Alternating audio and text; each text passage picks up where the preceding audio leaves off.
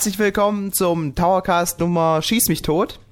Heute reden wir über heute reden wir über ein ganz ganz tolles Thema und zwar werden wir ähm, nochmal das Jahr 2014 in seiner, in seiner Gänze betrachten und das mache ich natürlich nicht alleine, sondern ich habe noch einen Gast bei mir und der Gast ist diesmal der Erik. Hallo Erik. Hallo. Das hat jetzt aber lange gedauert. Was ist mit dir los? Ich muss gerade die Lautstärke leiser machen. Okay, ich sollte vielleicht auch ein bisschen leiser reden, aber so, das wird noch. Das wird jetzt eh rausgeschnitten. Ich habe eh, so, ich hab eh ein bisschen Halsweh, weil äh, wir waren letztens feiern und da habe ich mir direkt eine kleine Erkältung geholt und deswegen nicht so gut. Aber es geht schon.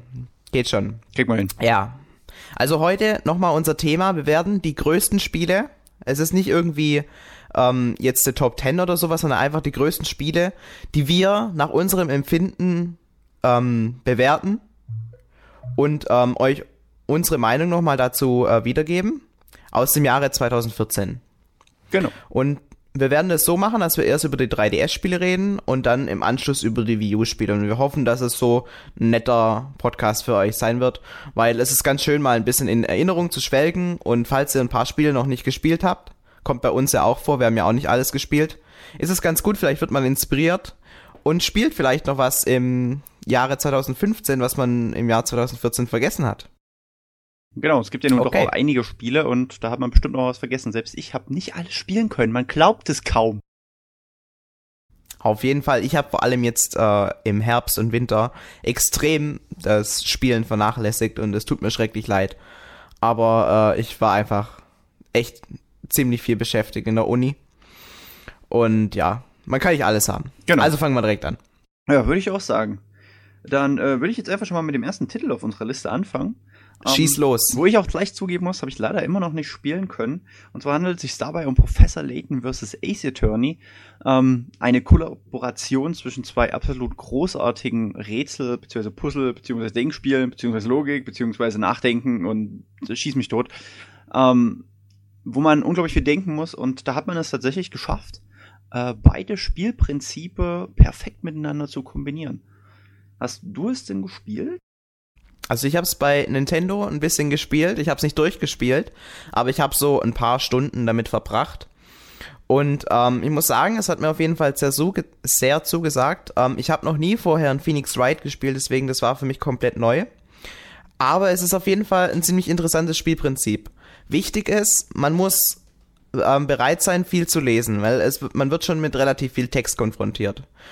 Aber wenn man ähm, sich auf sowas einlässt und dann wirklich schön, das ist ja eigentlich jetzt perfekt für die Winterzeit, man setzt sich in irgendeinen warmen Sessel, hat so einen heißen Kakao oder einen Tee neben sich und dann kann man das so schön runterspielen. Also es gibt da eigentlich kaum was Besseres. Ich finde, ähm, von den Rätseln her fand ich diesen Teil, also wenn man jetzt das mit den anderen Layton-Teilen vergleicht, ein bisschen leichter als sonst. Also es bietet sich vielleicht für diejenigen an, die noch nicht in Layton gespielt haben, so zum Einstieg, weil es doch einen sehr an die Hand nimmt. Und auch mit Phoenix Wright, man kann ja immer diese Münzen einsammeln, die man aus Professor Layton kennt, lassen sich diese Gerichtsverhandlungen dann auch deutlich einfacher lösen, weil wenn man nicht auf die Lösung kommt, dann kann man einfach eine Hinweismünze einsetzen und da wird einem geholfen. Also in dem Sinne ist es wirklich ähm, sehr gut für Anfänger geeignet. Das fand ich ja schon bei, ähm, ich habe bei Ace Attorney 5 das Dual Destinies gespielt gehabt. Das fand ich auch schon sehr schade, dass die ähm, Fälle da sehr einfach geworden sind. Also es war ähm, von den, also es wurde sehr häufig gesagt, was man für einen Beweis präsentieren muss. Und wenn du das gerade so sagst, dass das bei dem Versus-Teil ähnlich ist, finde ich das schon fast ein bisschen schade, weil also ich will nicht sagen, dass die, ich will nicht sagen, dass die Fälle einfacher geworden sind. Da fehlt mir halt auch einfach der Vergleich.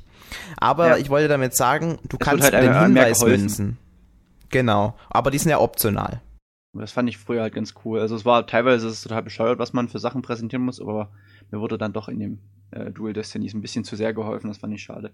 Aber ich denke mal, ähm, ich werde dann so anfangen, Mitte nächsten Jahres, ich mir auch mal das, den Versus-Teil holen. Ich mag ja die Layton-Spiele von AC Attorney, bin ich auch ein riesiger Fan und da wird das definitiv, vor allem für mich, dann nochmal ein richtig cooler Titel.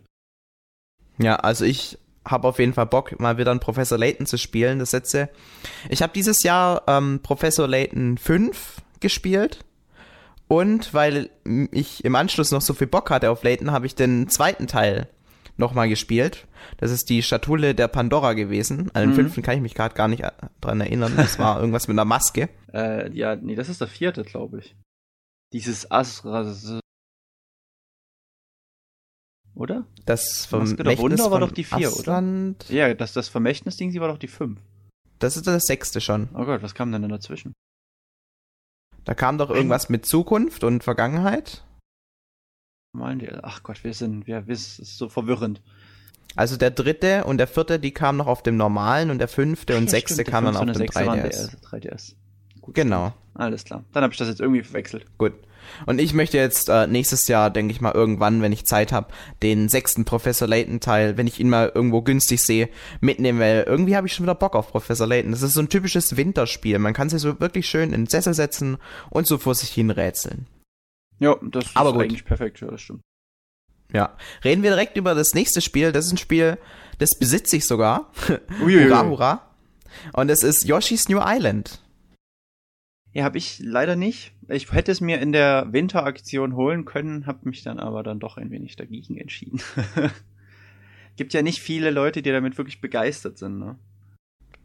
Das ist richtig. Ähm, wenn man das alte Yoshi's Island auf dem Super Nintendo gespielt hat, dann ist es auch wirklich ein Spiel, das nichts Neues bietet. Also es gibt so ein paar kleine Neuerungen, die man jetzt vielleicht noch kurz erwähnen könnte, wie zum Beispiel, dass man diese Rieseneier produzieren, ausspucken und werfen kann, oder dass es diese ähm, komischen ja, diese Tilting-Teile, also wenn man den 3DS bewegen muss, so, solche Abschnitte gibt's, Hm. ähm, wo man, wo sich der Yoshi dann in einen Kart verwandelt oder so ein Bohrer.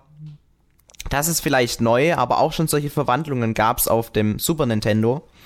Und da es den Teil für den Super Nintendo auch auf der Wii U zum Download gibt, würde ich jetzt keinem wirklich empfehlen, sich Yoshi's New Island zu kaufen. Mein größtes Problem mit dem Spiel ist nämlich vor allem der Soundtrack, weil es ist meistens eigentlich nur ein Titel, der in dem Spiel die ganze Zeit neu geremixed wird. Und dann spielst du in der Winterwelt wieder mit demselben Titel, nur halt eben mit äh, typischem Winterklang. Ich habe ähm, einen Yoshi-Clan-Song, glaube ich, gehört auf YouTube und den fand ich ganz, ganz schrecklich. Ich glaube, es war vom Titelbildschirm oder so. Oh, das fand ich dann ganz, ganz schlimm. Also ich bin mir sicher, dass das Spiel Spaß macht. Ähm, Ja, es macht auf jeden Fall Spaß. Es ist kein schlechtes Spiel, überhaupt nicht. Es ist ja im Grunde ähm, fast so gut wie Yoshi's Island. Also es ist ein nur hervorragendes Jump'n'Run. Es ist halt einfach nicht besser als Yoshi's Island und das ist halt das, woran es sich messen muss, weil es einfach der direkte Nachfolger ist, Mhm. beziehungsweise indirekt, es kam ja noch ein Teil dazwischen.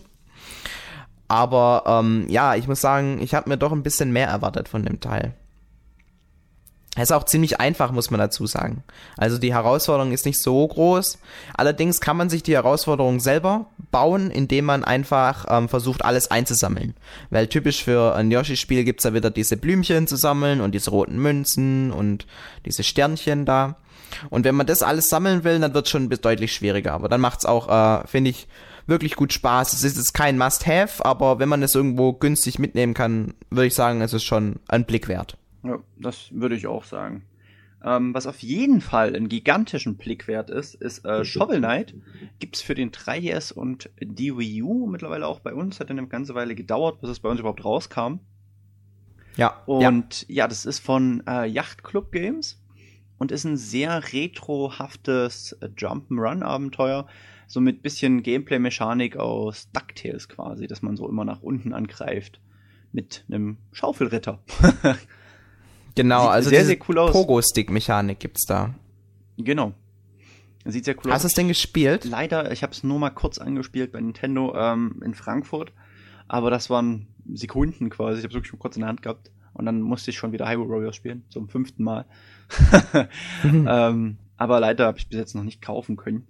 Das kommt aber auch definitiv noch. Sehr schade ist natürlich, dass ich jetzt nicht mehr dieses super coole Gratis-Design für den 3DS bekomme, wenn ich es jetzt kaufe. Ähm, aber ich denke, damit kann ich leben. Ja, also Shovel Knight, es ist schlimm, weil ich habe es auch nicht gespielt. Eigentlich sollten wir solche Entwicklungen unterstützen, aber es ist wirklich, wird von jedem über den Klee gelobt. Es ist wirklich sehr beliebt und auch für viele Spiel des Jahres, wie ich schon äh, gehört habe. Ähm, ja, es ist halt ein Spiel im 8-Bit-Stil. Damit muss man sich anfreunden können. Wenn man diese simple Grafik nicht mag, dann wird man mit Shovel Knight wirklich äh, keinen Spaß haben.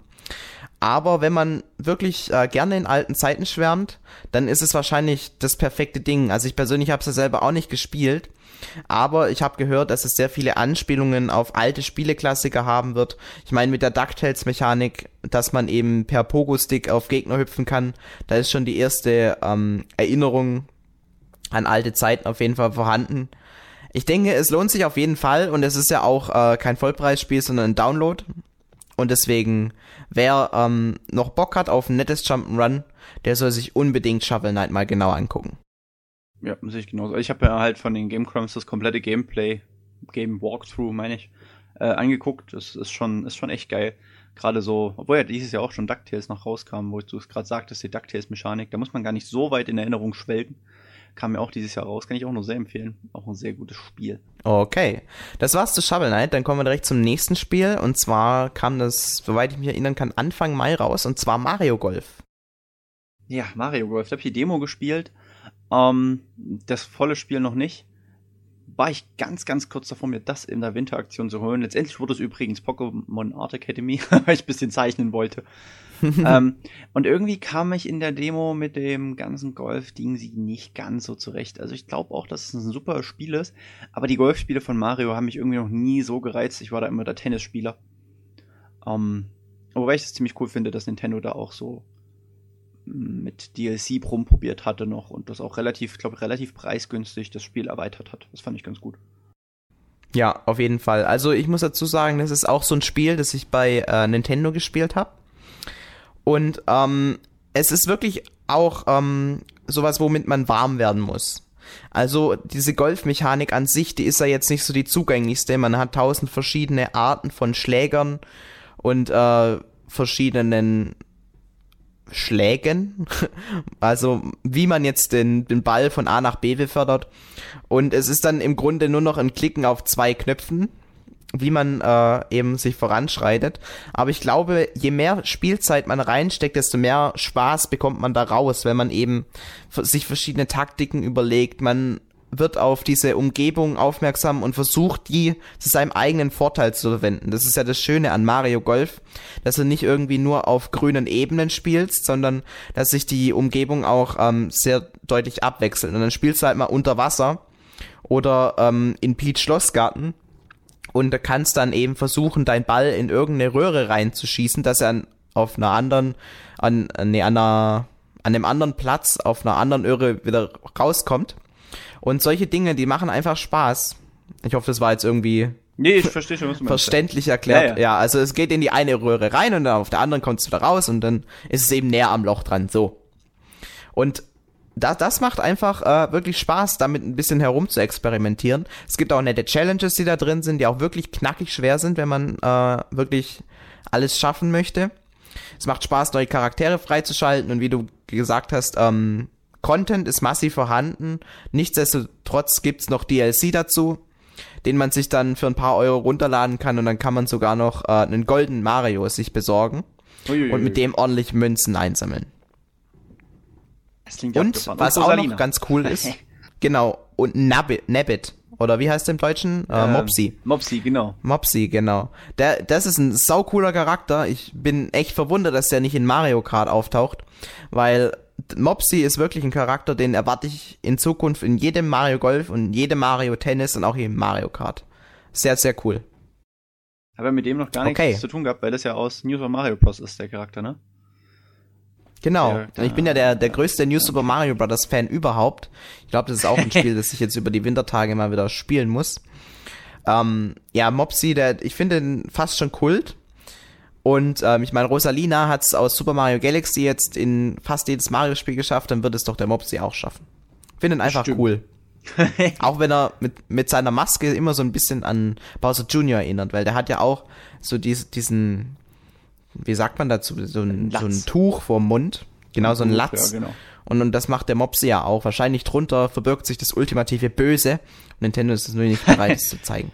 Ja, um Super Mario Galaxy 3 dann wird er enthüllt als der Superböse. ja, ich habe auch gehört, ähm, bei IGN, da kam Mario Golf, also jetzt in amerikanischen IGN, da kam Mario Golf mhm. extrem gut an. Und ähm, einer, der eigentlich für die PS 3 und PS4 zuständig ist, der heißt Greg, glaube ich. Der hat ähm, über 130 Stunden in dem Spiel versenkt, obwohl er eigentlich PlayStation spielt. Und das finde ich sagt schon sehr viel aus, dass wenn man äh, quasi ein bisschen Affinität für Golf hat, kann man auf jeden Fall richtig, richtig viel Spaß mit dem Spiel haben. Große Empfehlung. Das hat ja auch einen richtigen Story-Modus, ne? Irgendwie so. Ja, das ist ein bisschen enttäuschend gewesen. Also man verschied man kann da verschiedene Turniere spielen.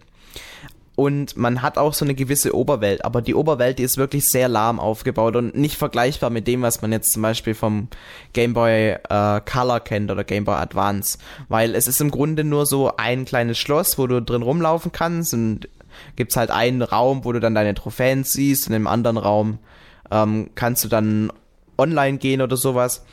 Es ist sehr eingeschränkt, vor allem da diese Figuren, die da rumlaufen, auch nur so nutzlose Tipps geben und auch immer dasselbe sagen. Und im Grunde gehst du eigentlich nur von einem Turnier zum nächsten und spielst dich da durch. Und nach drei Stunden ist es, glaube ich, auch schon vorbei. Also es ist nicht so der überragende Modus. Im Grunde ist der Hauptmodus dann entweder online oder wenn man eben einfach just for fun die einzelnen Turniere durchspielt. Aber trotzdem eine Empfehlung, auf jeden Fall. Okay. Und auch eine riesengroße Empfehlung von mir ist Kirby Triple Deluxe. Äh, ein ganz, ganz großartiges 3DS-Spiel. Generell Kirby ist immer geil, ne? Ähm, Auf jeden. Und gerade Kirby Triple Deluxe war auch ein richtig, richtig gutes Spiel. Es hat sehr, sehr viel Content. Es gibt viel frei zu spielen. Die Welten sind sehr abwechslungsreich und ähm, für mich auch eins der 3D, 3DS-Spiele, die den 3D-Effekt richtig, richtig gut ins Gameplay eingebaut haben. Man hat ja in dem Spiel so zwei ähm, Ebenen, auf denen man quasi mit Kirby umherflitzt. Und da wird dann teilweise auch so ein bisschen damit gespielt. Das fand ich sehr schön. Und mein Lieblingsbeispiel ist immer, da gibt's so diese, diese Stachy-Gegner, ähm, und da hast, hat man so einen so, so, so ein Part, da muss man so einen Turm hoch, beziehungsweise einfach so eine Passage hochspringen, immer von Plattform zu Plattform und dazwischen sind halt diese Stachis und man kann nur wirklich mit eingeschaltetem 3D-Effekt erkennen, ob die sich jetzt auf der vorderen Ebene, wo man quasi nicht von ihnen getroffen wird, befinden oder ob sie sich auf der eigenen Ebene befinden, wo man halt getroffen wird. Ähm, das fand ich halt sehr, sehr cool, so, das hat ganz, ganz viele solche Spielereien. Und es hat quasi ein kleines Kirby Smash Bros. auch mit. Das fand ich sehr cool, was ja dann auch nochmal extra in den E-Shop kam. Genau, der Kirby's Recken genau, Modus Kirby's oder wie der hieß. Es. Das hab ich jetzt später total vergessen. ja, also es ist auf jeden Fall ähm, im Vergleich mit Yoshi's Island finde ich das bessere Jump'n'Run. Einfach weil man merkt, dass Nintendo hier sich ein bisschen mehr Mühe gegeben hat. Es gibt ähm, gerade diese ähm, Levels Mega mit dem Vorder Vordergrund und Hintergrund die, die, Sp die finde ich, sind einfach mega cool. Hm. Und diese mega Saugmechanik, also im Grunde das Pendant zu den Rieseneiern aus Yoshi's Island. Und ähm, auch nur, nur cooler, genau. Man kann riesige Bäume und sowas verschlucken. Und äh, ja, also ich finde, Kirby Triple Deluxe ist auf jeden Fall ein super Jump'n'Run. Eins der Spiele, die ich allerdings ähm, selber nicht viel spielen konnte. Ich konnte nur so vereinzelt Level bei Nintendo spielen Oh, Wenn ich das Fall. irgendwo mal finde, würde ich es auf jeden Fall mitnehmen, weil, weiß ich, die paar Levels, die ich gespielt habe, die haben mich schon richtig fix gemacht. Richtig gut. Ja, was halt sehr schade war, ist, dass das komplette, äh, Spoiler, Spoiler, dass halt wirklich die komplette letzte Welt eigentlich fast nur aus Rehashes von dem gesamten Spiel bestand. Also gerade so in der letzten Welt hatte ich mich halt gefreut, so zu sehen, was jetzt noch Neues, Geiles gibt. Ähm, und da war das dann halt so größtenteils Boss, Boss Rush Mode oder halt nochmal so die ganzen bekannten Spielmechaniken mit der Supernova. Das fand ich ein bisschen schade, aber ansonsten war es ein absolut großartiges, ein geniales Kirby-Spiel, was ich nur sehr empfehlen kann. Super. Kommen mm. wir auch mhm. direkt zum nächsten Spiel. Und zwar ist es ein Spiel, das jetzt im Ende des Jahres nochmal einen riesen Schub bekommen hat, und zwar Tomodachi Live. Da kann ich auch was dazu sagen, dass dieses Spiel einen Schub jetzt nochmal zu Ende des Jahres bekommen hat, kommt nicht von ungefähr. Weihnachten. Denn, ähm, ja natürlich, Weihnachten, klar. Aber äh, theoretisch könnte ja auch genauso gut Mario Golf diesen Schub bekommen haben. Oder etwa nicht. Nee, es ist so, dass Nintendo beziehungsweise die Marketingabteilung von Nintendo of Europe schon ähm, gesagt hat, das ist ein Spiel, das wollen die pushen und haben deswegen auch sehr, sehr viel Geld in die Marketingkampagne investiert und auch ähm, gewisse Prominenz engagiert, die dann auch in den verschiedenen Ländern das Ganze ähm, vermarkten. In Deutschland, ich, ich kenne ich kenn sie nur aus dem Super RTL, das sind solche Moderatoren, äh, die eine heißt glaube ich Nina oder so. Ja. Und, und den anderen kenne ich nicht. Also die, so Super Nintendo, äh, Super. Super RTL. RTL, Super RTL, Togo. Du, du kennst diese, ja, diese ja. Richtung. Ja, also das sind auf jeden Fall die, die in Deutschland dieses Spiel vermarkten. Und ähm, schon damals hieß es, ja, wir werden das auf jeden Fall zu Weihnachten nochmal richtig pushen. Und anscheinend hat es funktioniert, denn Tomodachi Live hat sich jetzt, glaube ich, im November nochmal 200.000 Mal verkaufen können, was in Deutschland sehr, sehr viel ist. Ja. Und äh, ja, was ist denn genau Tomodachi Live? Hast du es denn selber gespielt? Ja, aber hallo! viel, also ich habe es hm. lange nicht mehr gespielt, müsste ich mal wieder tun, aber ich habe auch schon sehr viel Zeit investiert. Tomodachi Life ist ein Spiel, wo ihr Mies von euch, euren Freunden, eurer Familie, Stars, Videospielfiguren, alles packt und auf eine Insel schmeißt und ja, die dann im Großen und Ganzen beobachtet, was die so miteinander machen. Ihr könnt sie auch ein bisschen lenken, ihr gebt denen halt eine Persönlichkeit, ähm, könnt ihnen Klamotten geben, den Raum gestalten, quasi einen Raum geben und die auf eine Bühne packen, damit die singen Texte, die ihr geschrieben habt. Also es ist auch total abgefahren, es hat einen sehr, sehr japanischen Humor, kann man schon fast sagen, was, weshalb mich das auch sehr überrascht, dass das hierzulande auch so erfolgreich ist. Ich dachte, da sind die Leute vielleicht ein bisschen abgeschreckt, aber scheinbar finden die das alle eigentlich ganz lustig. Ähm, und ja, es ist auch ist, wirklich extrem ja. lustig gemacht. Also was halt auch wirklich krass ist, ich hab, ich bin ja momentan Aushilfe bei GameStop und es ist tatsächlich so, dass ich fast jeden Tag, na gut, fast jeden Tag ist auch übertrieben, aber schon sehr häufig ähm, kommen Muttis oder Papis rein und wollen für ihre Kinder Tomodachi Live kaufen. Gerade jetzt vor Weihnachten nochmal sehr häufig. Ähm, das war schon sehr, sehr krass einfach. Das, das, da sieht man mal, wie, wie stark Nintendo das bewirbt, dass auch Leute, die nicht den ganzen Tag im Internet sind, das Spiel kennen. Also da scheint Fernsehwerbung doch sehr effektiv zu sein. Ja, auf jeden Fall. Und ich muss sagen, mit Tomodachi Live kann man eigentlich, wenn man so diesen gewissen Spaß und Fable an japanischer Kultur hat, nicht viel falsch machen. Weil es ist wirklich sehr, sehr lustig, da immer zuzuschauen und es können wirklich absurde Dinge passieren, wenn man dann im Traum irgendwie in eine Schnecke sich verwandelt oder so. Ja, genau. Es ist, es ist wirklich sehr, sehr lustig und ähm, ja, für alle, die so an sowas Spaß haben, auf jeden Fall eine Empfehlung. Man darf halt nicht erwarten, dass man irgendwie groß an eine spielerische Herausforderung oder sowas äh, gebracht wird, weil das ist einfach nicht Tomodachi Live. Es gibt so ein paar kleinere Minispiele, aber das war es dann auch schon. Meistens will man wirklich nur irgendwelche lustigen Dinge in dem Spiel passieren lassen. Genau. Okay, soviel zu Tomodachi Live. Kommen wir zum nächsten Live, nämlich Fantasy Live.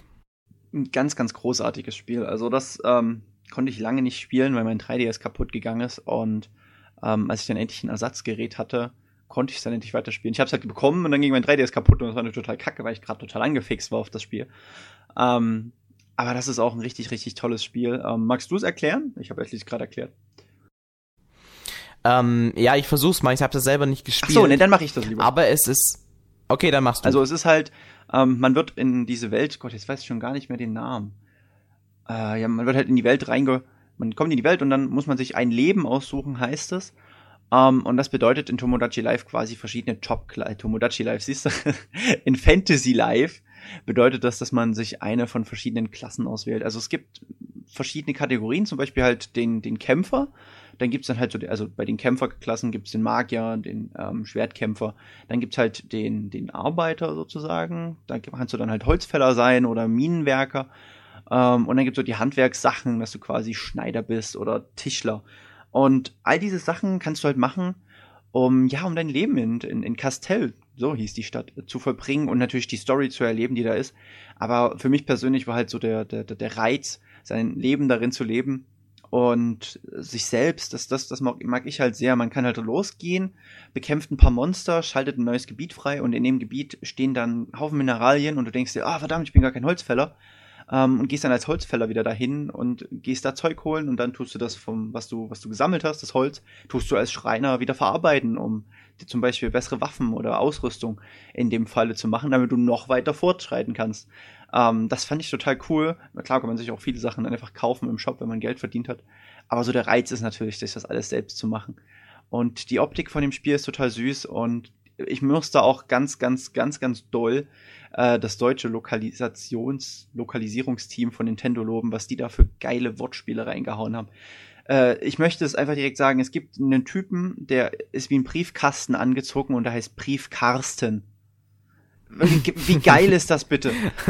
Der heißt Briefkasten und, und es gibt einfach nur einen Haufen solche Wortspiele und ich liebe ja Wortspiele und deswegen äh, ganz großes Lob, das hat man ganz, ganz klasse gemacht. Und das kann man halt auch bis zu drei mit zwei weiteren Leuten spielen und gerade im Multiplayer geht es dann besonders auf, wenn man zusammen levelt, wenn man zusammen Mineralien sammeln geht. Ja, es ist auf jeden Fall sehr cool. Man kann sich das so ein bisschen vorstellen wie Animal Crossing mit Adventure-Elementen. Weil man ja, hat so diese eigene sagen, Stadt, ja. wo man mit den äh, Leuten interagieren kann. Es ist jetzt nicht vielleicht so, dass man, wenn man jetzt böse zu dem einen Mitbewohner ist, dass der nee, dann ja nicht mehr leiden kann und dann die Stadt verlässt. Sowas geht nicht. Aber es ist auf jeden Fall ähm, vergleichbar, dass man eben seine eigene Welt so ein bisschen schöner macht, versucht eben gewisse Ressourcen zu sammeln wie das auch ähm, in Animal Crossing ist. Und wenn einem Animal Crossing ein bisschen zu langweilig ist, kann man ja trotzdem noch den Adventure-Modus machen und eben genau. gewisse Abenteuer in Anführungszeichen erleben. Genau. Und das war, also kann jo. ich nur sehr empfehlen. Ich habe es mit der Daniela bei uns aus dem Team auch gerne mal zusammengespielt. Ähm, Gerade online geht das ja und äh, sehr zu empfehlen. Macht wirklich sehr, sehr viel Spaß. Was auch ja, und man kann als Koch spielen. Ja, als Koch, genau. Man kann auch ein Koch sein. Das ist, habe ich aber noch nicht gemacht. Ich habe äh, so die ganzen anderen Jobs bis jetzt gemacht, aber Koch hatte ich noch nicht. Sollte ich auch mal machen. Denn das ist, hätte ich direkt als erstes gemacht. Koch, das finde ich unglaublich cool. Ich trage in meiner ja, Freizeit ganz so diese Kochmütze, ist doch klar. Ja, da hast du eigentlich auch immer auf, wenn wir uns sehen. Ja, ja. Sieht auch ja, da kommen wieder auch. die Geheimnisse raus. Mhm. Ja, danke, danke. Ja. Gebt mir große Mühe. kommen wir zum nächsten Spiel. Genau. Smash! Smash Bros. Uhu. Genau, da kann man ja eigentlich gleich über beide Versionen quatschen. Oder möchtest du genau. erstmal über die 3D-Version reden? Nee, also das ist nicht nötig.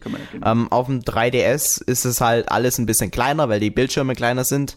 Die Grafik ist ein bisschen zurückgeschraubt und ähm, anstatt dem Smash Tour Modus gibt es den Smash Run Modus, wo man eben in einer gewissen Zeit durch eine Stage Shift versucht, ähm, gewisse Attribute aufzusammeln, wie dass man schneller rennen kann oder sowas. Und das wird dann in anschließenden Final Showdown eben benutzt, um die Gegner zu besiegen, die ebenfalls mit dabei waren. Das ist im Grunde der Hauptunterschied zwischen den beiden Versionen. Klar, man kann jetzt noch auf diverse Stages Details eingehen. Die sind anders und die Kämpfer sind aber allesamt gleich. Und genau, und äh, wir haben auch zwei großartige Casts zu Smash Bros. gemacht, sowohl zur 3DS-Version als auch zur Wii U-Version. Und wer da Interesse hat, der kann sich auf jeden Fall nochmal damit beschäftigen. Ich möchte nur herausstellen, dass ähm, die Musik in dem Spiel oder in den Spielen unfassbar gut ist. Und ihr müsst einfach nur auf YouTube mal nach den verschiedenen Musikstücken suchen und ihr werdet fündig und werdet direkt denken, Alter, ist das geil. Und allein dafür lohnt sich der Kauf eigentlich schon. Einfach um dieses ja. Spiel im Hintergrund als Jukebox auf der nächsten Nerd-Party ähm, durchlaufen das, zu lassen. Das, das geht ja auch mit der 3DS-Version, dass du ähm, da den Musikmodus anmachst und dann den 3DS zuklappst mit Kopfhörern und dann kannst du die Musik dir anhören im Spiel. Das ist äh, sehr, sehr cool. Ja, auf jeden Fall. Aber natürlich macht das Spiel auch so total Spaß. Neu ist in der View-Version natürlich ähm, auch der 8-Kämpfer-Smash. Ähm, großartig. Eigentlich müssen wir über Smash gar nicht viel reden. Jeder kennt Smash, jeder liebt Smash. Ähm, wobei ich die Wii U-Version noch gar nicht so viel gespielt habe, wie ich gerne hätte. Einfach weil ich keine Zeit dafür hatte. Würdest du dir eher, wenn du jetzt die Wahl hättest, die 3DS-Version für unterwegs kaufen oder stehst du dann eher drauf, das Ganze blown up auf dem Fernseher zu Hause zu spielen? Für mich war immer, also für mich war bei, gab es nie die Frage, es war immer die Tatsache, dass beide ins Haus kommen. Einfach weil Smash für unterwegs, hammergeil, ne? Ich meine, unterwegs Super Smash Bros. zocken, das ist, das ist schon, das ist schon der Hammer. Ich weiß noch, wo ich die Demo gespielt habe im Bus das erste Mal und dachte, boah, du bist gerade unterwegs und spielst Smash Bros. Das war, hat, das hat mal, so der kleine Erik hat sich das auf dem Gameboy gewünscht, weißt du? Ähm, und das ist schon, das war dann schon ziemlich cool. Und ansonsten aber grafisch ist halt die View-Version einfach unfassbar beeindruckend. Und ich mag da auch den Smash Tour Modus sehr. deswegen ja, auf jeden Fall finde ich das halt, also ja, für, für eine Party ist es halt besser, wenn man da an der Konsole spielt. Aber wenn man jetzt unterwegs ist oder irgendwo in Urlaub fährt, klar, dann ist die 3DS-Version einfach perfekt. Ja, also man, es ist im Grunde Geschmackssache, was man lieber hat. Im besten Fall holt man sich natürlich beides. Aber ähm, ich würde das jetzt nicht wirklich nach den Modi entscheiden, ob, ob jetzt Smash Run oder Smash Tour, weil im Grunde das sind so Kleinigkeiten und man wird nicht so viel Zeit mit den Modi verbringen, sondern man soll das eher nach der Tatsache entscheiden, wo werde ich am meisten Zeit damit verbringen können. Wenn ich jetzt viel mehr im Zug reise, dann natürlich die 3DS-Version. Aber wenn ich gerne mit Freunden mich zu Hause treffe und dann im Multiplayer gern spiele, dann eignet sich natürlich viel mehr die Wii U-Version. Genau. Gut, kommen wir jetzt zum nächsten Spiel. Ich muss dazu sagen, wir reden jetzt über Pokémon Omega Ruby und Alpha Sapphire. Beziehungsweise Omega Rubin und Alpha Saphir, wie es bei uns heißt. Immer diese englischen Titel hier. ja, tut mir leid. Das, das, ist halt, wenn man die ganze Zeit das in, bei Nintendo auf Englisch ausspricht. Und, und ja, ja. ich höre ja meistens auch englische Podcasts, deswegen ist es schwierig für mich, das dann immer äh, hin und her zu wechseln. Mhm. Jedenfalls, ich habe ja meine Probleme mit Pokémon. Wir haben ja mal einen Podcast aufgenommen, ich damals mit dem lieben Nils. Und da hat er so ein bisschen versucht, mich für Pokémon zu bekehren. Warst du da auch dabei? Ich weiß es gar nicht mehr. Nee. Nee, da warst okay. du nicht dabei. Jedenfalls haben wir da ganz lange über Pokémon geredet und er hat mir versucht, das, das Franchise ein bisschen näher zu bringen. Und ich muss ganz ehrlich sagen, ich finde die reine Idee dahinter, die finde ich wirklich attraktiv, da durch die Welt zu laufen, sich die Pokémon zu sammeln. Und ich glaube, wenn es nicht Pokémon wäre, ich hätte unglaublich viel Spaß dabei. Ich habe nämlich dieses Jahr nochmal dem Pokémon-Franchise eine zweite Chance gegeben. Und dem einzigen Pokémon-Spiel, das ich besitze, das ist Pokémon Diamant habe ich wirklich zehn Stunden reingesteckt. Und ich finde, nach zehn Stunden kann man sagen, ob ein Spiel gefällt oder nicht. Ja. Und ich habe einfach keinen Spaß mit Pokémon. Ich finde es langweilig und äh, es spielt sich langsam. Ich finde die Oberwelt lahm. Es sieht alles ein bisschen trocken aus und deswegen kann ich mit Pokémon nicht viel anfangen. Allerdings auch Pokémon Omega Ruby und Alpha Sapphire, äh, Omega Rubin und Alpha Saphir sind ähm, wieder gekonnte Weiterentwicklungen. Ich habe mir einen Test angeguckt und es gibt jetzt zum Beispiel nicht mehr so oft diesen Random Encounter, sondern man kann sich auch an gewisse Tiere anschleichen. Man sieht quasi nur so einen, einen Schwanz von Pikachu oder so und kann dann schon erahnen, welches Pokémon sich denn da im tiefen Gras befindet. Und sowas ist schon mal ganz cool. Ja. Es ist halt einfach nicht mein Franchise, muss ich sagen. auch wenn jetzt auch wieder die zwei Teile hervorragend sind. ja, nee, also äh, kann ich auch komplett verstehen. Man muss auch nicht immer alles mögen. Bei mir ist es zum Beispiel Mass Effect, das feiern alle total und ich komme damit einfach. Ich finde auch die Idee cool, aber mich langweilt das persönlich auch total. Darum kann ich dich da komplett verstehen. Ähm, ich hatte mit Pokémon Omega Rubin und Alpha Saphir, beziehungsweise Alpha Saphir, hatte ich sehr viel Spaß. Habe allerdings einfach, nachdem ich mit dem Test fertig war, ich habe es ja mit dem Nils quasi zusammen getestet, noch nicht viel weiter spielen können. Ich habe halt noch das, was nach der Story kommt, ein bisschen gespielt. Und aber zeitlich habe dann einfach, hat es noch nicht für mehr gereicht. Und es sind schon definitiv, denke ich mal, kann man schon sagen, bis jetzt mit die besten Pokémon-Spiele überhaupt. Ähm, ich denke, ich würde ähnlich denken, wenn das Kleidungsfeature aus Pokémon X und Y dabei wäre. Ähm, das hat mir unfassbar viel Spaß gemacht. Ich habe andauernd meine Klamotten gewechselt, deswegen ich finde das super schade, dass das nicht mehr da ist. Kann Nintendo verstehen, dass man das halt exklusiv für die Kalos-Region lässt. Ähm, schade fand ich es trotzdem. Und äh, sind auf jeden Fall sehr zu empfehlen, die beiden Spiele, gerade Pokémon-Fans, die, die werden es sowieso schon haben. Und wer noch drüber ja, nachdenkt, eben. der sollte es sich kaufen und wer kein Interesse drin hat, wird es eh nicht kaufen. Also von daher, ja. Also gute Spiele sind. Aber es gibt ja genug Leute in Deutschland, die sich für Pokémon interessieren, wenn man sich die Verkaufszahlen anguckt. Also Pokémon läuft einfach. Und äh, ich bin auch ganz froh, dass da jährlich ein Pokémon rauskommt, weil so hilft es auch Nintendo selbst, sich ja. da ein bisschen zu refinanzieren. Ja, wobei ich jetzt halt auch mittlerweile so ein bisschen, wie bei Assassin's Creed, so ein bisschen gesättigt bin. So ein Jahr Pause fände ich persönlich nicht schlecht. Ähm, beziehungsweise hoffentlich kommt ja dann irgendwann nächstes Jahr das Pocken-Tournament. Wobei ich immer noch nicht ganz weiß, ob das überhaupt zu uns kommt. Aber das werden wir ja dann sehen. Ähm, was mich jetzt persönlich an Pokémon Omega Rubin und Alpha 4 jetzt noch gestört hat, ähm, ist halt der fehlende 3D-Effekt in einem Großteil des Spiels und dass die Kämpfe ruckeln. Ähm, aber mit der Technik des New 3DS, denke ich mal, sollten auch diese Probleme dann beseitigt sein. Und da, da freue ich mich dann, glaube ich, auch wieder richtig, richtig krass auf ein neues Pokémon, was dann auch komplett ruckelfrei und in 3D läuft. Ja, ja. das wäre es dann von mir aus zu Pokémon. Dann jo, zwei, und jetzt musst du gleich Spiele. direkt weitermachen. Genau, genau. weil die habe ich nämlich dem, dem Felix gerade aufgedrängt, dass ich da noch kurz drüber reden möchte. Ähm, zwei 3DS-Spiele. Zum einen ist es halt Deerdrippen, Curtain, Final Fantasy Curtain Call ähm, ein unfassbar großartiges Rhythmusspiel, was halt ähm, letztes Jahr war das, glaube ich, kam der erste Teil raus. Dieses Jahr ist halt der zweite Teil, den man so ein bisschen als erweiterte Fassung betrachten kann, erschienen. Und der enthält ja, also ja alle halt Stücke aus dem ersten Teil, oder? Fast alle, ja, genau. Fast. Und halt alle. einfach noch, also halt sind auch da die ganzen DLC-Songs dabei. Da haben sich dann auch wieder auf, welche aufgeregt, von wegen, äh, hätte ich ja gar nicht das kaufen brauchen. Sowas finde ich dann immer ganz albern. Ähm, auch wenn ich sie verstehen kann, dass sie sich ärgern, aber kann man dann jetzt nicht dem Spiel anlassen, dass es dabei ist. Und, aber na gut, darüber, darüber soll es nicht gehen. Ähm, ich kann halt, was ich halt nur gerne sagen möchte, es ist ein wundervolles Spiel, was auch Leute spielen können und auch sollten, die ähm, kein Final Fantasy großer Fan sind, weil die Musik ist einfach klasse. Ich denke, da kann man sich nicht groß drüber streiten. Äh, jeder hat schon mal irgendwie Final Fantasy Musik gehört. Du bestimmt auch, Felix, bin ich mir sehr sicher. Wenn auch nicht bewusst. Nein, das ist mir komplett neu. Nee, nee passt nee, schon. Also, Habe ich schon gehört. Klar. Ja, und äh, Final Fantasy ist halt, egal ob man die Spiele mag oder nicht, die Musik ist toll und äh, das Gameplay im Deal Rhythm ist auch echt gut geworden. Und das kann ich wirklich nur jedem empfehlen, der einen 3DS hat und Bock auf ein gutes Rhythmusspiel. Du kannst dir auch mal die Demo laden yeah. und müssen wir ausprobieren, Felix. Auf jeden Fall. mhm. Ja, Aber und das zweite Spiel, worüber ich noch Rhythmusspiel auf dem 3DS. Hm? Schwierig. Ja, mach nee, weiter. Nicht. Das ist es halt. Nee, nee, es ist halt, ist, ja, ist nicht schwierig, es ist, ist eigentlich ganz cool, halt, weil man halt den Touchscreen so gut benutzen kann. Ja, und das zweite Spiel, worüber ich noch gerne reden wollte, was jetzt für mich super aktuell ist, ähm, ist Rune Factory 4 da hat man ja gar nicht mehr mit gerechnet, dass das überhaupt zu uns kommt und jetzt Ende des Jahres so Überraschung, da ist es. Ähm, das hat mich persönlich sehr gefreut, weil ich sehr, sehr traurig war, als angekündigt wurde, dass das Spiel gar nicht bei uns rauskommt. Und jetzt habe ich es schon, ach, was weiß ich, wie viele Dutzend Stunden ich das jetzt schon gespielt habe.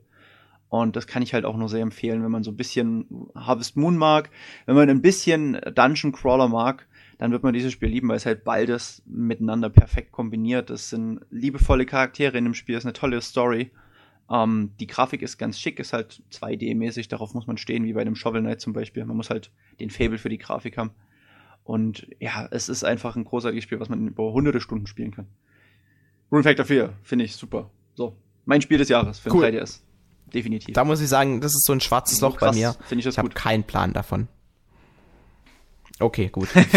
also das war's jetzt ähm, zu unserer 3DS-Liste. Es gibt klar noch viel, viel mehr Spieler, die für ein 3DS rausgekommen sind und ihr werdet jetzt bestimmt denken, oh Mann, wieso konnten sie jetzt das Spiel äh, nicht erwähnen? Das ist doch voll geil.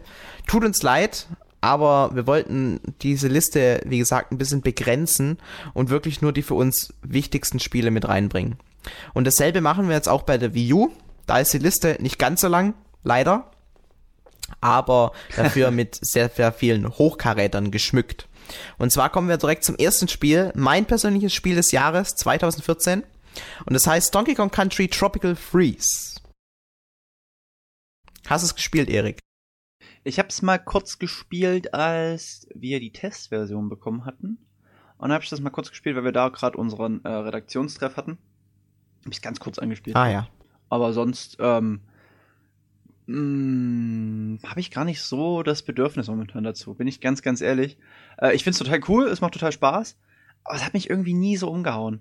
Auch, ähm, ich habe ja damals, als ich beim Dennis war, den Vorgänger Donkey Kong Country Returns auf der Wii haben wir zusammen gespielt gehabt.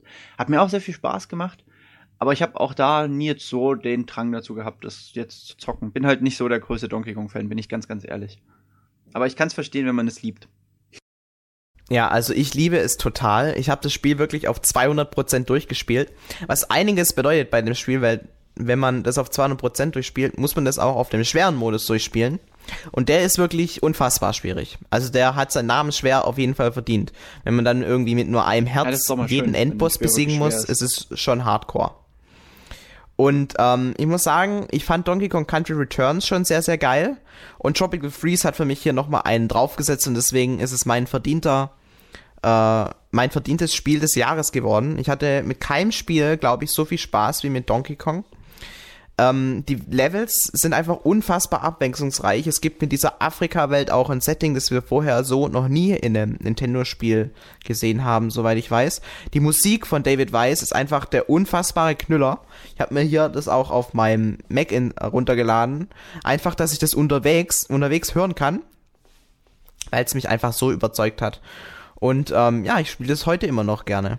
Es gibt schöne Loren-Level und ähm, ja, also wegen mir könnte es jedes Jahr so ein Donkey Kong geben und ich wäre glücklich drüber. Aber wahrscheinlich wird das nächste Spiel von Rare bzw. Retro Studios ein ähm, komplett anderes Spiel im Metroid-Universum.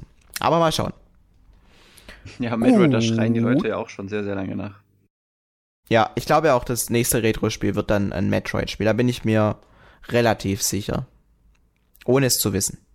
Muss ich dazu Na, da sagen. ich Ich, ich, weiß jetzt überhaupt nichts mehr. Das letzte, was ich wusste von Nintendo, war, dass Majora's Mask kommt. Aber das wurde jetzt auch angekündigt, deswegen, ich weiß jetzt überhaupt nicht mehr, mehr als ihr. Gut. Das wollte ich Das nur mal ist gut. gesagt haben. Also ich kann mich, ich kann mich nicht mehr verplappern. Gut. ähm, Mario Kart 8. Ich glaube, am Hammer. 30. Hammer Mai war es soweit. Ich habe es ja schon seit Februar gespielt, Weil, weil ähm, das ist das ist so ein Ding, das haben wir bei Nintendo über mal die komplette Zeit meines Praktikums tagtäglich gespielt. Und ich hab's immer genossen.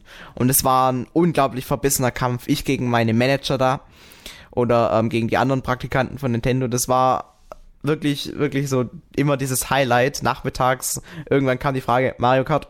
Und dann jeder immer nur hat genickt, weil er Bock hatte. Und dann wird einfach mal die ganze Arbeit zur Seite gelegt und äh, einfach Mario Kart gezockt und genossen. Und ich habe es wirklich genossen dabei. Und ähm, wir waren wirklich mit vollem Einsatz dabei, haben rumgeschrien durch das ganze ähm, Haus. Und das ist ja äh, ein Großraumbüro, deswegen haben das einige gehört. Aber die anderen machen es ja genauso. Die haben auch ihre Fernseher in ihrem Department und spielen da. Und ähm, ich muss sagen, das ist sind so mit die schönsten Erinnerungen, die ich an mein Praktikum habe. Einfach diese, dieses Gegeneinanderspielen in Mario Kart einfach super geil. Und das Spiel an sich, Halleluja. Also so gut finde ich war Mario Kart noch nie. Es spielt sich prima, die Strecken sind geil und ähm, ja, die Charaktere sind super, auch wenn viele sich beschweren, dass die Koopalinge nicht abwechslungsreich sind. Kann ich nicht bestätigen, finde die alle super. Ähm, ja, also mit Mario Kart kann man echt nichts falsch machen, sowohl offline als auch online. Das einzige Problem ist vielleicht der Battle-Modus, der ja nur bekanntlich auf ähm, umgewandelten Strecken funktioniert. Aber der Rest wirklich Mario Kart can't beat it. Bestes Rennspiel. Jo, also, ja, weiß nicht, ob das jetzt mein, kann man sagen, ist mein Lieblings-Mario Kart? Es, also, was ich halt, äh, was Nintendo aus der Konsole rausgeholt hat, ist der Hammer.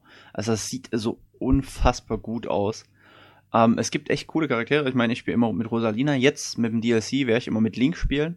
Habe ich schon bei Freunden gemacht. Die neuen DLC-Strecken sind auch der absolute Hammer. Die finde ich richtig cool. Und generell. Ja, was ist denn deine, neues, echt, echt deine. Lieblings-DLC-Strecke? Ich kann mich noch nicht Also ich habe die kompletten. Strecken alle bis jetzt bloß einmal gespielt, weil ich sie halt bei einem Kumpel, ich Ach so. selbst noch nicht. Ähm, aber ich fand die, die Excitebike-Strecke finde ich sehr, sehr cool, einfach weil sie jedes Mal anders ist. Das finde ich einfach hammergeil, die Idee dahinter. Ähm, und die Hyrule-Strecke fand ich, ja, vielleicht auch weil ein bisschen Zelda-Fanboy, ähm, fand ich mega, mega cool. Einfach, dass man da über das Master-Schwert drüber fliegen kann und auch reinspringen ist, das, das fand ich sehr, sehr cool. Und dass dann halt so die ganzen Münzen sind alles Rubine und die, die, die, die, die, die, die Fledermäuse sind nicht mehr die Fledermäuse aus, aus Mario, sondern aus Zelda und dann sind es die Deko-Pflanzen anstatt die Piranha-Pflanzen. Das ist halt einfach so richtig komplett Zelda-Fan-Orgasmus. Das ist einfach sau cool. Ja, also ich finde es auch geil, wie sie die Musik aus Zelda mit reingebracht haben bei den Item-Boxen. Genau, da ist es dann nicht mehr diese typische Item-Musik, sondern eben das, wenn, keine Ahnung, ist es die Musik, wenn Link eine dü, Schatztruhe öffnet? Sowas ähnliches auf jeden Fall. Man, man erkennt es auf jeden Fall sofort wieder und es ist einfach super cool. Und die haben sich ja sowas Besonderes bei jeder ähm, Strecke, die von einem anderen Franchise kommt, einfallen lassen. Also bei Excitebike ist es ja die Tatsache, dass die Strecke sich immer verändert. Bei Zelda sind Rubine auf der Strecke und man kann eben durch das Tri Triforce, nee, durch dieses Schwert halt durchspringen, Master Schwert. Ja. Und ähm, bei der F-Zero-Strecke, da gibt's keine Münzen, sondern man muss durch diese Aufladespuren, die Ja, man stimmt, aus F-Zero kennt, durch, durchfahren. Das ist alles richtig, richtig geile Elemente. Äh, ich kann mich ehrlich gesagt kaum entscheiden, was meine Lieblingsstrecke ist. Wahrscheinlich ist es diese japanisch angehauchte Strecke, Oh, wo ja, man irgendwie nie weiß, wo oben und unten ist. Ja, die ist wirklich sehr, sehr gut. Okay, ähm, ich glaube, das war's zu Mario Kart. Ich denke, dazu ist alles gesagt. Super Spiel. Wer das nicht hat und eine Wii U besitzt, der muss jetzt sofort den Podcast ja ausmachen und sich dieses Spiel kaufen, weil ein besseres. Mario Kart gab's meiner Meinung nach noch nie. Genau. Musik ist auch gut. ähm, Genau, ja, kommen wir zu zwei kleineren Spielen, die ich so mal zusammengepackt habe, weil ähm, ja, so groß sind sie nicht. Aber es sind so ganz schöne eShop-Titel. Das erste wäre Pullblocks World und das zweite NES Remix 2. Hast du denn davon eins gespielt? Nö. Ich habe das Pullblocks auf dem 3DS mal gespielt. Ähm, fand es sehr, sehr cool, das Prinzip. Hat mir extrem viel Frust besorgt auch. Äh, ich gehe davon aus, dass die Video-Version wahrscheinlich nicht anders sein wird. Die werde ich mir irgendwann auch mal besorgen. Und was den NES-Remix angeht, mh, das habe ich bei unserem ehemaligen Kollegen, dem Nörbjörn, bzw. dem Hans-Jürgen mal gespielt. Das ist schon interessant, was die so für Aufgaben einem bieten. Und die sind auch echt knifflig. Also das ist schon krass. Ich habe aber bloß den ersten ja, gespielt, den zweiten also, habe ich nicht gespielt. Die werden, die werden auch mit der Zeit wirklich richtig, richtig schwer. Am Anfang sind sie ja sehr einfach und wollen einem so ein bisschen das Spielprinzip näher bringen. Aber gegen Ende wird's dann richtig knackig.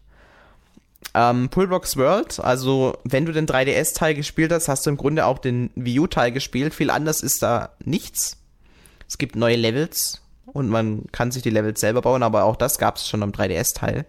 Wer Spaß genau. hat daran, irgendwie die ähm, Levels zu lösen, was wirklich richtig cool ist. Also Pullblocks, das ist so ein Spiel, das ist vorher an mir vorbeigegangen. Aber man sollte, wenn man sich vorher noch nicht mit dem Spiel beschäftigt hat, wirklich mal reinschauen, weil das Spielprinzip ist unglaublich simpel. Man muss nur wirklich nur Blöcke rein und rausschieben und dann quasi per Springen an meistens an die Decke des Levels zu gelangen. Das ist das Prinzip dahinter. Und ähm, es ist eben so verpackt, dass es richtig knackige Rätsel werden, vor allem gegen Ende. Und ähm, weiß nicht, das ist einfach ein super Spielprinzip und ich finde gerade für unterwegs, wenn man so ein DS mal, ein 3DS mal kurz aufklappen kann und versucht so ein Level zu lösen, eignet es sich perfekt. NES Remix auf der anderen Seite, ich habe den zweiten Teil ähm, ja gespielt, habe ja für Nintendo damals einen Trailer gemacht. Ähm, ich finde, es macht eigentlich auch wenn es vieles gleich macht wie den Vorgänger, ist es trotzdem das bessere Spiel, weil einfach die Spiele, die drin vorkommen, an sich besser sind. Also man hat da zum Beispiel ähm, Super Mario Bros. 3 und 2 drin oder ähm, Punch Out. Und das sind einfach wirklich, wirklich coole Sachen, die man da drin findet. Ist halt Geschmackssache, ob einen diese Mini-Challenges im NES-Stil gefallen. Es ist, es ist sehr speziell und man muss wahrscheinlich ein bisschen älter sein, um das wirklich, ähm, weiß nicht, wie kann man dazu sagen, um das wirklich ähm, anerkennen zu können. Ja. Es ist, ähm, ja, also wer Shovel Knight mag, der wird auch NES Remix 2 wahrscheinlich mögen. Und der, der Shovel Knight nicht mag, der wird auch NES Remix 2 nicht mögen. Es ist eben ein Spiel in der NES-Ära. Genau. Wobei, ähm, eine Frage an dich. Hättest du denn gern ein SNES Remix oder ein Game Boy Remix oder N64 Remix? Also ich finde die Idee eines SNES Remix oder N64 Remix oder Game Boy oder Wii U Remix ähm, eigentlich ziemlich cool, weil das Ding ist, ich bin halt mit den NES-Spielen nicht aufgewachsen. Das heißt, ich habe zu denen nicht so eine große Verbindung wie halt zu einem Super Nintendo-Spiel. Ich habe viele NES-Titel nachträglich mal gespielt, aber es ist halt doch was anderes als wenn ich halt ein Super Mario 3D World spiele, weil da verbinde ich einfach mehr mit. Und das fände ich eigentlich schon cool. Was ich auch cool finde, wäre so ein Sega Remix. Ähm, halt im Stile des, des NES Remix, da gab es ja auch ganz, ganz viele Sachen.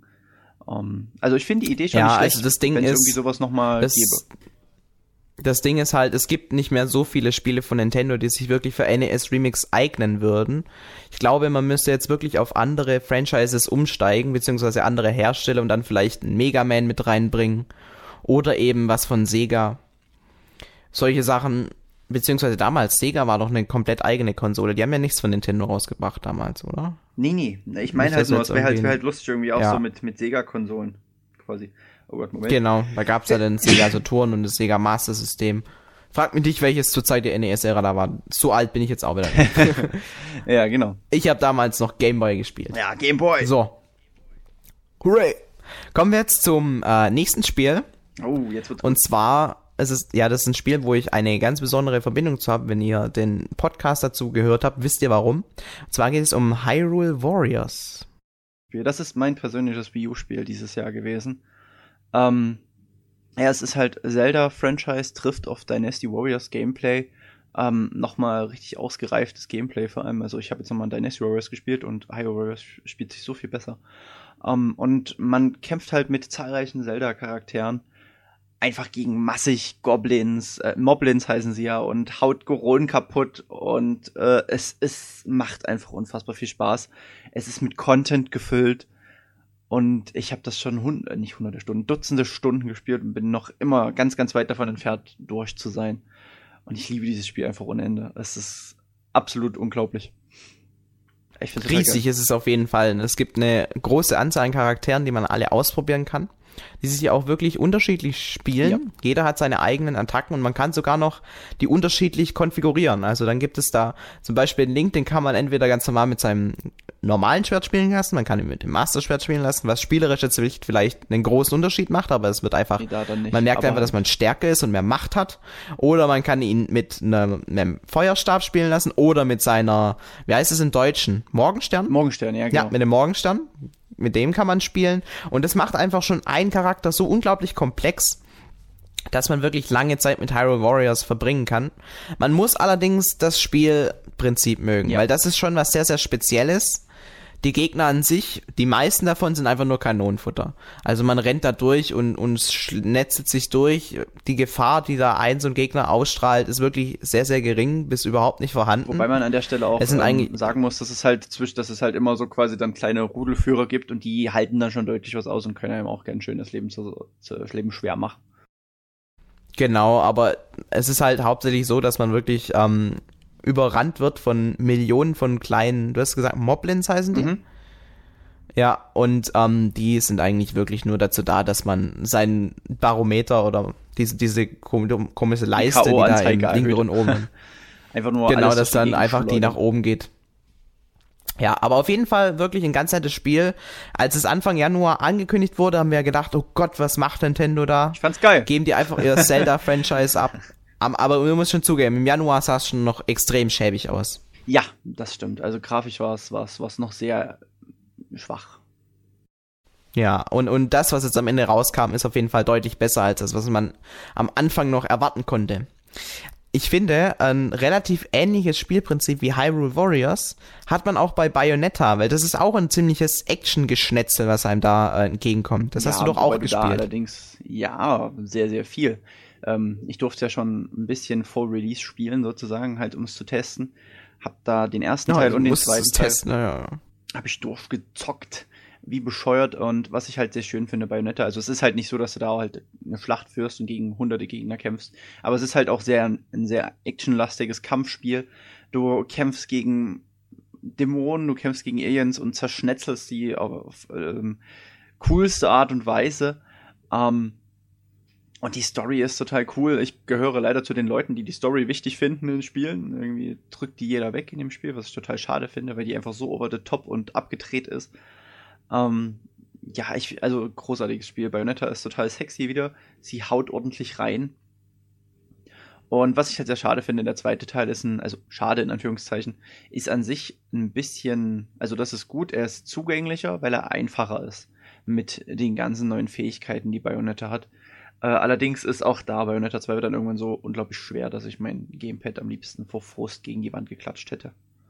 Was ich zum Glück nicht gemacht habe. Ja, also was ich auf jeden Fall äh, jedem empfehlen würde, ist, sich Bayonetta im Doppelpack zu kaufen. Nämlich sowohl Teil 1 und Teil 2, weil ähm, das komplette Paket ist einfach deutlich attraktiver, weil wenn man ein Spiel davon besitzt, bekommt man das zweite quasi geschenkt also es ist wirklich nicht sehr teuer dann, auch im E-Shop nicht. Wenn man quasi das eine Spiel für 50 Euro kauft, kriegt man das zweite für 10 Euro dazu. Und ähm, auf jeden Fall lohnt sich es für alle, die ähm, solche Action-Schnetzspiele mögen.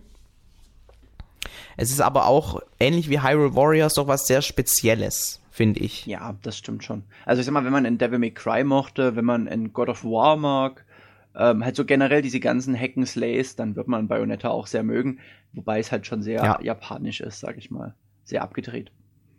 Aber das ja, ist halt sehr und, gut. Ähm, es wird auch sehr mit der Figur der Frau gespielt. Ja, und es wird sexy, sehr viel mit äh, Sexismus und sowas äh, naja, rumgespielt. Also man nicht Sexismus, sondern mit, wirklich mit einem sexy Körper. Sexismus ist ja dann schon wieder falsch in dem Moment. Okay, aber der sexy Körper, der steht wirklich sehr oft im Mittelpunkt. In den ersten fünf Minuten wird halt direkt die Kamera in Zeitlupe genommen und man, es wird dir genau auf den Arsch gefilmt und sowas. Also das ist wirklich Standard bei Bayonetta. Damit muss man sich anfreunden können. Es ist ganz lustig Die äh, Zwischensequenzen am Anfang fand ich so typisch äh, für das Studio. Das erinnert sehr an Wonderful 101, finde ich. Mit diesem, dass dann quasi die, die einzelnen ähm, Entwicklerstudios in die Spielwelt mit integriert wurden. Solche Sachen sind einfach ganz stylisch und nett. Es ist halt so ein typisches Platinum Games Spiel, ähm, das eben eine gewisse Einarbeitungszeit braucht, aber wenn man quasi sich für so ein Spiel öffnen kann, dann erlebt man damit eins der besten Hack and Slays, das es gibt. Und ähm, damit meine ich nicht für die Wii U, sondern überhaupt. Also das ist wirklich, ähm, Bayonetta ist way up there mit, mit den größten Hack and Slays überhaupt. Und ähm, schon der erste Teil, der damals ja noch nicht auf der Wii U erschienen ist, wurde in höchsten Tönen gelobt.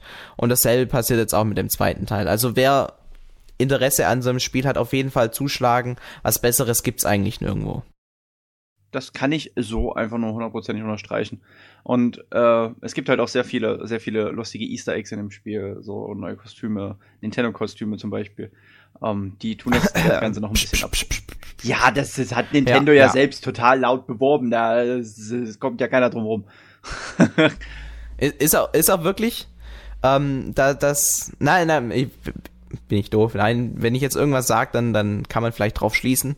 Auf jeden Fall es sind sehr, sehr coole Kostüme mit dabei. Genau. Nicht, ich meine jetzt nicht einfach nur ähm, die äh, Hexe im Samus-Kostüm, sondern es gibt ja auch noch so Accessoires. Ja, genau. Aber mehr erzähl mir nicht. Ja, du, du weißt, was ich ja, meine. Ja, du weißt, was ich meine, ja? Ja, okay, das, das ist sehr, sehr geil. Und, und der, der jetzt nicht weiß, was gemeint ist, der muss es halt spielen. Genau, so damit ihr dann wisst, was für, für geiles Zeug eigentlich meint. Das letzte Spiel auf unserer Liste ist Smash und darüber haben wir schon geredet. Das heißt, wir sind durch. Ja, Mensch. Also es gibt halt noch unfassbar viele Spiele, die dieses Jahr rausgekommen sind und auch für die Wii U. Und das sind alles, also es gibt viele tolle Sachen, sag ich mal. Und das waren jetzt einfach nur so äh, die, die absoluten Highlights, die wir hier zusammengefasst haben. Und wir würden uns auch, denke ich mal, da spreche ich sehr wahrscheinlich auch für dich, total freuen, wenn ihr uns eure Top-Titel dieses Jahres äh, aufschreibt. Ähm, ob ihr uns zustimmt, vielleicht sagt ihr auch, ey, ihr habt voll die Meise, ihr erzählt hier bis Scheiße. Äh, und habt ganz andere Titel. Kann immer sein, klar. Ja, und habt was ganz anderes irgendwie, was ihr ähm, betonen würdet. Und ja, genau. Und ansonsten, ich weiß nicht, hast du, hast du äh, noch andere Konsolen außer Nintendo? Nee, ne? Du hast ja bloß Nintendo-Sachen, oder? Ich, ich habe ja auch noch äh, die Xbox 360 stehen. Achso, aber da hast du ganz ehrlich Jahr sagen, ich würde auch gespielt, oder? Ähm, nee. Weil ich jetzt einfach nur ganz gefragt ehrlich, hätte, was du außerhalb von Nintendo jetzt, dein Spiel des Jahres gewesen Ich spiele jetzt momentan wieder ein bisschen mehr Xbox 360. Es liegt aber einfach daran, dass ich ähm, noch mein Xbox Gold laufen habe und da kriegt man Spiele umsonst und deswegen spiele ich momentan die Kampagne von Bad Company 2. Ich spiele SSX und ich habe noch äh, Dark Souls oh, mir ja, runtergeladen. Alles umsonst.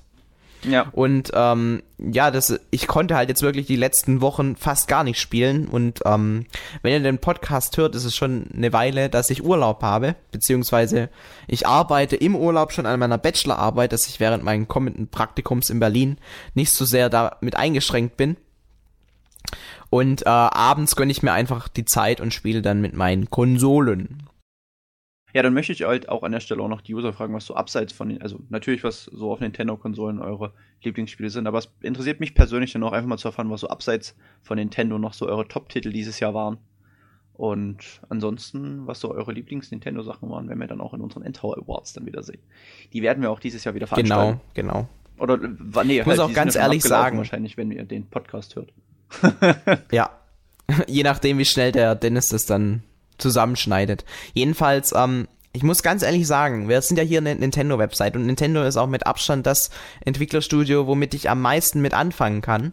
Ich habe ja nicht umsonst für die gearbeitet dieses Jahr.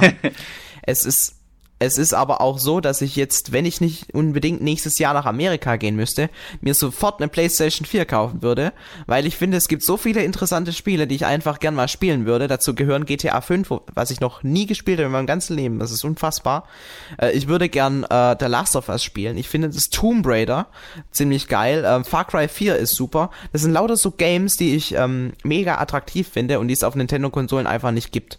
Und äh, deswegen, ihr könnt ruhig auch mal reinschreiben, wenn ihr noch andere Konsolen habt, was ihr dazu empfehlen würdet, weil das ist wirklich sehr interessant zu lesen und äh, es wird euch keiner beschimpfen, von wegen, wir sind nur eine Nintendo-Plattform. Hier spielen wir alles, was gut ist. Hauptsache, es macht Spaß. Das So, ist halt immer genau. das, was- ich auch unseren Kunden immer sage, naja, pff, Hauptsache sie haben Spaß damit, oder? und dann gucken die mich immer Ja, an und sagen, ja, haben sie eben. recht. Oh, naja. Kann ich auf jeden Fall nur zustimmen. Ähm, ja, was ich noch äh, loswerden wollte, wir werden auch noch wahrscheinlich einen Podcast, ich sage jetzt extra wahrscheinlich, weil äh, wir haben noch kein seriöses Datum, über äh, die Spiele, die nächstes Jahr rauskommen, machen. Beginnt mit Captain Toad, haben wir auch schon einen Podcast drüber gemacht. Ich hoffe, den kennt ihr schon, wenn wir ähm, diesen Podcast hier posten. Ähm, das nächste Jahr klingt sehr, sehr vielversprechend und wie viel, wie sehr vielversprechend das im Endeffekt wirklich ist, werden wir dann im nächsten Podcast besprechen, wo wir dann so ein bisschen in Zukunft schwelgen. Okay. Hast du noch irgendwas zu sagen? Nö, ich habe jetzt alles gesagt, was ich sagen wollte. Okay, wunderbar. Dann äh, würde ich sagen, verabschieden wir uns hier im Namen der ganzen Entor Crew. Wünschen euch eine äh, schöne Zeit. Ich hoffe, ihr habt noch ein paar Feiertage, wenn ihr das hört. Und ähm, ja, Guter schöne Zeit. Genau. Wir sehen uns Du, 2015. du weißt nicht, wann der Podcast online Ja, geht. Ich glaube, der geht wieder. nach Silvester online. Das ist schwierig. Wir haben jetzt noch nicht mal Weihnachten, wenn wir das aufnehmen. So, Dennis unter Druck gesetzt. Boom. Okay, alles klar. Ich wünsche ich wünsch euch all, allen einfach ein frohes 2015. Ich denke, das passt ganz gut. Und ja, genau. Wir hören uns bald. Und ähm, frohe Ostern natürlich wünschen wir euch Alles auch, Gute wenn das dann nächste Geburtstag. Woche ist. Genau. Alles Gute zum Geburtstag ist super. Das geht immer. Immer, eben. Okay. Alles klar. Also, eins, zwei, drei, dann sagen wir Tschüss. Eins, zwei, drei. Tschüss. Tschüss.